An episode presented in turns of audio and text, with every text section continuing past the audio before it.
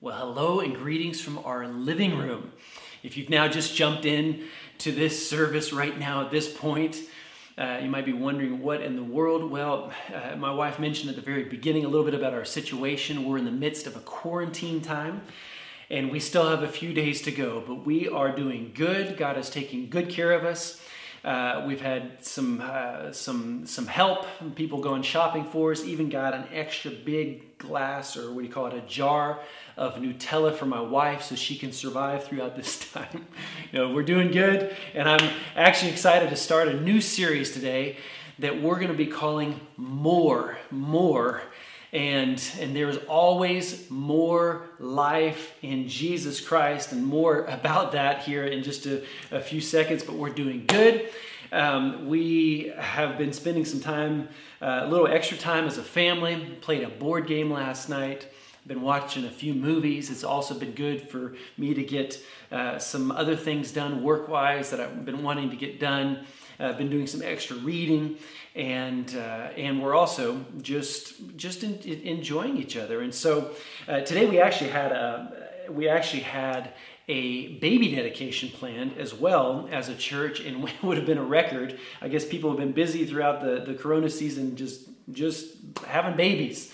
We would have actually dedicated 13 babies today, and so we've had to contact the parents and uh, some of you are watching right now, I'm sure. And, and so we are working on new solutions, especially now in this next time where we will, will not be meeting in person for our services. We will be having only online services. And God is also leading us in this season. And so thank you also for your flexibility. But we are starting a new series today. It's called more. And uh, I just want to repeat what I said there in the beginning. There is always more life available if we know Jesus Christ. The better we know God, the more quality of life we can experience. It doesn't mean that things are always going to go uh, according to the way that we planned it. It doesn't mean that there's not going to be situations and challenges, but there's always a better quality of life when we know God because that is his design for you and for me is that we know him. And I'm, I'm wanting to focus today and these next few weeks on some of the most fascinating truths in the universe. But they just happen to be four of the main things that we build this church on. And I believe that every Christian needs to build their life on and really needs to understand because it's God's mission for you and for me that we, number one, that we know Him, that we would truly know God. And then number two, that everyone would be completely, totally set free to live a life that God intended you and I to live. And that would entail, number three, that we discover our purpose, that you and I would discover the calling and the giftings and the, and, the, and the abilities that God has placed on the inside of us so that we can walk out our purpose, which is number four, so that we can make a difference in our world. And, and uh, every now and again, we, we just, we, we, we, we like to frame a topic series around these four truths. And I never want us to tire of hearing those things. And I want us to remind us all of the fact today that, that God wants us to know His goodness, that He wants us to know Him as He is. That's our focus for today's message. And I'm going to pray and we're going to get started. Father, in Jesus' name, Lord, we just thank you that you loved us first, that you have a plan for us, Lord God.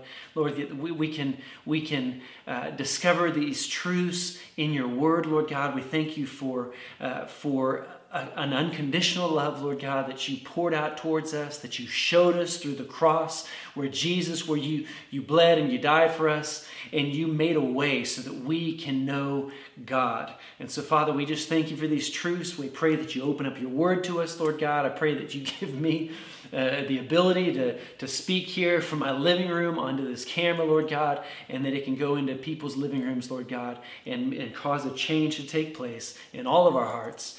In Jesus' name, amen, amen, amen. I want to start out with these words today as I start out this important message. And these words are very, very uh, basic, but very, very extremely important for you and for me that God is not mad at you. I'm going to repeat that. God, He's not mad at you. I want us to start here and, and, and, read in Ephesians chapter 1, verses 4 and 5, where Paul's talking here. And he says, Even before God made the world, He loved us and He chose us in Christ to be holy and without fault in His eyes. God wants us to know Him. Verse 5 God decided in advance to adopt us into His own family by bringing us to Himself through Jesus Christ. And this is what he wanted to do, and it gave him great pleasure. So I want us to think about uh, maybe one of these old classic movie scenes as we get going here today. And the, uh, oftentimes it's it's it's this it's this uh, beautiful uh, uh, blonde lady, uh, could be a brunette, but a lady is kidnapped by one of the bad guys, and and and maybe she's tied down onto a railroad tracks, and and all of a sudden, from a distance, you can hear the train coming, and you sense the rumblings, and she's screaming and she's kicking her legs. Well, there's always a hero typically, if it's a good movie, there's always a hero. And this hero doesn't just sit by quietly and watch as the train comes. No, he goes after that one that has been taken captive. And so, with that picture, I want us to start uh, this, this, this topic today that, that God is your hero and he's, he's come after you. And He's not a God that He's mad at you. He's not mad at you. I want to tell another story, and, and uh, took place many, many, many years ago. Uh, I want to say about maybe 15, well, about 13 years ago, because my wife, she was actually pregnant with, uh, with our youngest, our daughter Madison. And uh, we were in a little house not too far from here, in a little cow village uh, with more cows than there were humans. And uh, it's a true story. And it was late at night. Melanie was laying on the couch and I just needed to get out, kind of clear my head. It was December, it was cold. Uh, like I said, Melanie was uh, she was uh, very very much pregnant with Madison, and I think she was. Uh, she was just happy to stay laying on the couch while I went out and just kind of cleared my head into the cold winter air. I wasn't planning to be gone very, very, very long, just maybe five minutes, ten minutes tops, just to kind of go out to the to the edge of town. Uh, and so I even left my slippers on. This is a true story. I went out in my slippers, cold outside. You can see the air in front of you. It was a full moon out. And I get out to the edge of town just about when I was getting ready to turn around and start heading back home. Uh, out of one of the barns off in the distance across the field from one of the local farmers, uh, uh, a ferocious bark. And, and then I saw him in the, in the full moonlight, I saw the, the wild, evil eyes of this huge farmer's dog. And then I saw him. It was like it was in slow motion. He was barreling towards me. He was running as fast as he could towards me. and, and of course, so I did what every hero would do and every, uh, every person in their right mind would do in a moment like that. I turned around and I ran in the opposite direction probably one of the stupidest things you can do, but I did it and I was afraid. I was I had seen this dog many many times uh, during the day when I'd run past going jogging, and uh, and so I knew that he was not uh, he was not uh, out to uh, to just get uh, a stroke on his head from me. He meant business, and so I turned, I ran in the opposite direction. Well, thankfully, there was a main road between me and the dog, and so he actually stopped at the road because right at that moment, moment, praise the Lord, a car drove by. And so I just kept running. Long story short, I did not want to return on the same path that I had set out on originally. And so I actually uh, made a big loop around to the other entrance to our village and went back home that way.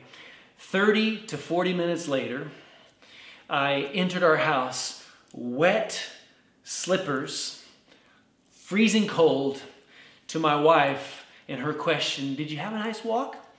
Well, all that just to say, and it's my firm belief that there are far too many people that have a very similar image of God.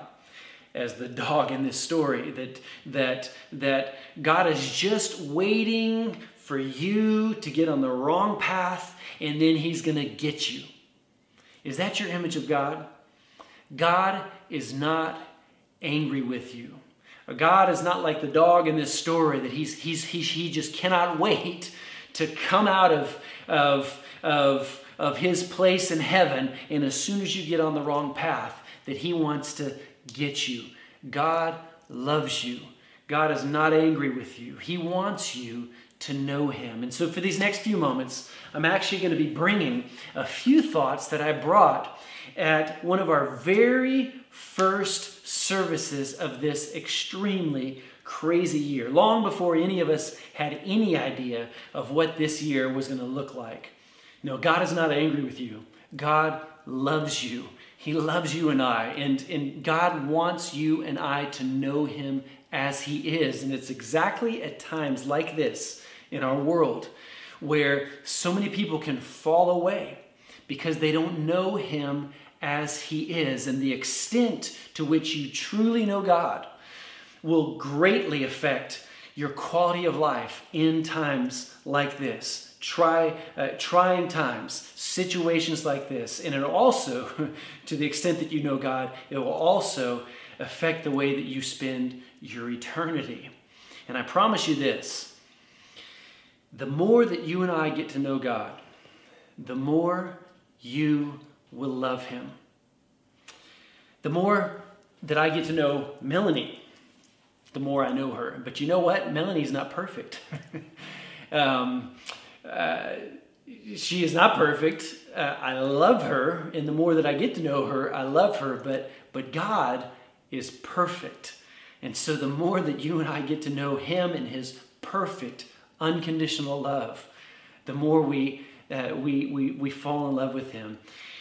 The more that you and I seek God, the more you learn how loving and how faithful and how precious He is. And I, I need to strongly emphasize something here at this point how important it is that we base our knowledge of God not on human perspective or experience. For instance, I've heard so many people say, yeah, yeah, because of the church and, and because uh, the way that the church treated me and, and man, they called themselves Christians. Well, I don't, I don't want to get to know God if that's the way uh, the Christians are.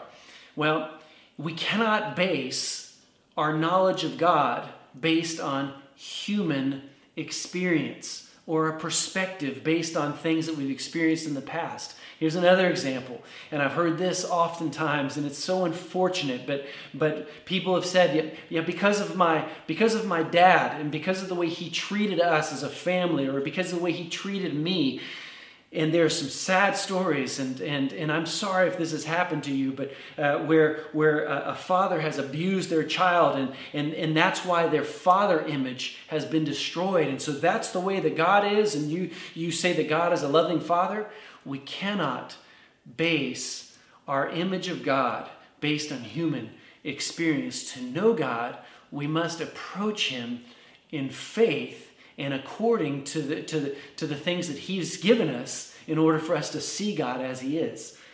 We need to see Him through His Word. That has to be the final authority on everything. And his son Jesus, that came and who was the Word made flesh and dwelt among us. And those are the ways that we get to know God as He is. And so I'd like to help us today practically with the how. How can we know God as He is? And so here are three points to help us to get to know God better. The God of the Bible, the God of the Word. Number one, we must approach Him with desire. We must approach God with desire. You and I, we have to want God. We have to want Him in our lives. We have to hunger. We have to thirst after Him, or it won't happen. Uh, this, this, this is a, a task that that uh, that God has given pastors, and and so here I am, and and and and and to teach and to and to instruct people on how to know God better is, is probably the thing that concerns me the most. Uh, where I ask God a question, what can I do? Uh, how can I cause this to happen, God? That people that people are actually hungry for more of you. And, and one of the, I think, the greatest ways is to raise up uh, an army of people, an army of leaders, people of character that really are good representations of what it means to be loved by God and to know God. And, and, and yet, desire is important, but only each and every one of us uh, can, can, can approach God and, and desire Him and can, can, can bring this desire. In other words, nobody else can desire to know Him for you. You have to desire to know Him for yourself. Unfortunately, often out of desperation, people go before God. People reach out to God. Please do not wait until you have to. Please do not wait until you have to know uh, what God's will is in a situation. Step towards Him. Why? Because you want to know Him. Uh, Psalm chapter 42, verse 3 says, and this is David, and that's why God, uh, God mentioned in his word, he was a man after my own heart. David says here in, in, in, verse 3 of, of chapter 42, as the deer longs for the streams of water, so I long for you, O God. I thirst for God, the living God. Let me just encourage you to go after God. And that's exactly what, what, what, what, what we're trying to do every single morning from Monday to Friday uh, through a, a, prayer initiative that we started uh, right at the very beginning of this, of this corona crisis back in March. And uh, it is called Unite 714. Unite 714. And it's based on, on 2 Chronicles chapter 7, verse 14. And, and what we're doing is we're just praying for about 15 minutes every morning. There's a short input. And, and our goal is to keep people calibrated, to keep people on target, keep people starting out each and every day with an input, with, uh, with a, a, passionate, short uh, devotional, and then uh, directing people towards prayer. Why? Because as we long and as we thirst after God, He's going to fill us up. Uh, if, if something would characterize our church, I want it to be prayer. I want it to be that we are passionate about God in Jesus' name. So, number one, how do we get to know God? We must approach Him with desire. Number two, how do we approach, sorry, how do we get to know God? We must exchange our strength for His strength. It will be difficult for you to really get to know God if you keep trying to do everything in life on your own. You and I, we have to be willing to, to, to come to grips with the fact that we are not strong enough, we do not, we do not have everything uh, together in our lives that we're, to where we're going to master every situation that this life throws at us uh, without God's help. We need God. We need to humble ourselves. We need to come to the to the to the reality that you and I we just are not smart enough and we are not fit enough uh, to, to, to master everything in life without God's help. In, in Isaiah chapter 40, verse 31, here it says, Even youths or even young people become weak and tired, and young men will fall in exhaustion. But those who trust in the Lord, who wait on the Lord will renew their strength or, or find new strength. They will soar high on wings like eagles. They will run and not grow weary. They will walk and not faint. Not because you're so fit, because you are Arnold Schwarzenegger, will you be able to withstand everything that this, that this life throws at you. In a society full of, uh, full of uh, bad things happening out there in a society full of skepticism and questioning. Uh, everybody out there is questioning everything. Let us not question God's strength and His purposes working on the inside of us. And uh, it's my prayer right now at this time that each and every one of us is having an encounter because you and I we need an encounter with God and not just an explanation. We need an encounter with Almighty God and not just an explanation about what God is like. You and I, we need to have that encounter with Him. And so that's my prayer for you and I in this next season. I already believe and pray for this next time that as people are at home, maybe a little bit more, uh, that you are experiencing God's presence in ways that you've never experienced Him before. If you've been a Christian for a long time, I'm going to ask you this question When was the last time you fell on your knees in worship in your own living room? Like right now or during the, the, the worship time. I know that it's, it's not, a, it's not, a, uh, it's not a, uh, uh, an easy thing to, to just uh, worship uh, through, through a worship team on, on screen, but we're providing these worship experiences, hopefully, that, that you're able to close your eyes and God is just as real in your living room as He is in the midst of a church service. Oh, heaven help us if that's not the truth. Uh, when was the last time you took another step in your worship expression towards God? And you might just say right now, well, I just don't do that. What? I don't. I, you might say, I don't. I don't raise hands. Uh, well, the problem is, is that raising hands, for instance, just an example, raising hands in worship is biblical. It's in the Bible. It even says in the Psalms, lift up your hands in prayer. Lift them up and praise the Lord.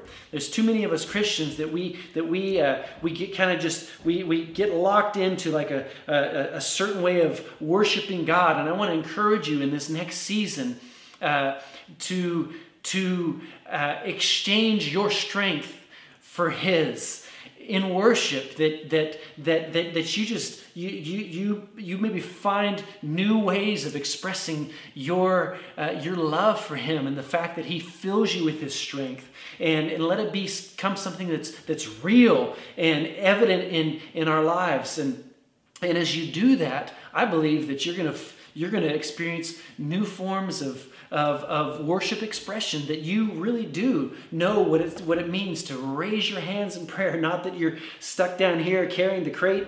Oh my goodness, oh my goodness, uh, uh, I'm not free, I'm not free. Uh, or maybe steer the car, you're steering the car uh, in your worship experience. No, I, am praying that you'll experience what it means. Uh, go! That there's that there's that type of worship, just a real freedom in your worship in Jesus' name.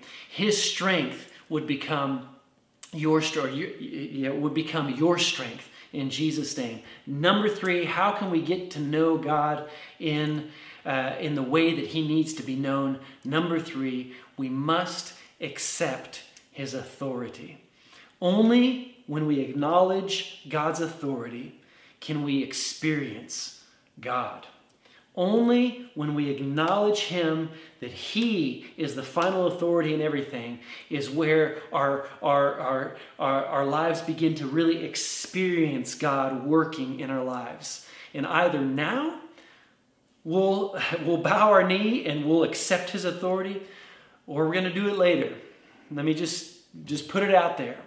It says in Philippians chapter 2, verses 10 and 11, Paul speaking here, he says, At the name of Jesus, every knee will bow in heaven and on earth and under the earth, and every tongue will declare that Jesus Christ is Lord to the glory of God the Father. And so, can I encourage you to, to accept his authority today? In Jesus' name. And, and, and, and I want to encourage you to, to, to stop pushing off getting God, uh, sorry, getting to know God more intimately pushing uh, decisions like that off into the future, waiting for all the stars to align, or waiting until you you you unbedingt that's German, sorry, until you uh, uh, until until you just you have to know God because of your your life situation has reached that point. No, let us begin to follow the promises of God. Let us, let us uh, seek after Him in ways that we've never done before. And I'm praying for you right now that you would know God. You would know His strength. You would know His stature. You would know uh, His faithfulness in your situation right now. And I just want to encourage you right now as we close out in prayer. Uh, that if, if, if you want more of God, then I pray that right now you would just reach out to Him and and and you would bow your head and you would pray a, a humble an authentic prayer. God i want to know you more. Let's pray here together. Father we do. We want to know you more. And i pray right now lord god for everybody listening to the sound of my voice right now lord god wherever they're at. If they're out uh, on a jog, they're listening to this via uh, via podcast, or they're or they're uh, watching this at home, and they're in in the living room or in their bedroom, maybe at late at night. Lord God, I thank you, Lord, that you see every person, you know every situation, and Father, I pray for a greater hunger to know you more than ever before. In Jesus' name. And Father, I thank you, Lord, that that hunger will never subside. It would just grow stronger and stronger in these coming days and months and years. In Jesus' name, amen. And right now, with all eyes still closed, uh, as we do, as we close out every service, we always want to give an opportunity for those that have maybe uh, joined with us and, and they do not know God. That, that you might be uh, hearing this right now and, and, and you may not know God as He is and uh, maybe you've drifted from God. Maybe you once knew Him. Maybe you once uh, were walking with God and, and you want to come back. And so I'd like to pray with you. And all that we have to do is, like I said, humble ourselves in prayer. And you can pray a prayer just like this. As we bow our heads, you say, Dear God, I come before you right now and I recognize that I'm a sinner. Father, I need you in my life. And so I, I, I repent of my wrong ways. I repent of my sin. And I accept your sacrifice, Jesus, as you died once and for all for me on the cross for my sins. I receive your sacrifice. You rose from the dead. You conquered sin and death. And so, Father, I thank you that as I receive your sacrifice for me today, I receive forgiveness of sins and you cleanse me from every sin, every form of unrighteousness. And Father, I thank you that as of today, I am your child and I follow, I follow after you in Jesus' name. Amen. Amen. If you've prayed that prayer today, oh, we would be thrilled if you would just let us know. There's a contact card that's in the description here of this YouTube channel. Uh, it should show up here on the screen, and you can just click on that. And we would love to send you some more information about how you can take some next steps with God. We'd love to send you a Bible if that would be your desire. Uh, we'd love to pray for you. If you have any prayer requests, you can also fill out a prayer request here uh, uh as by, by using this contact card.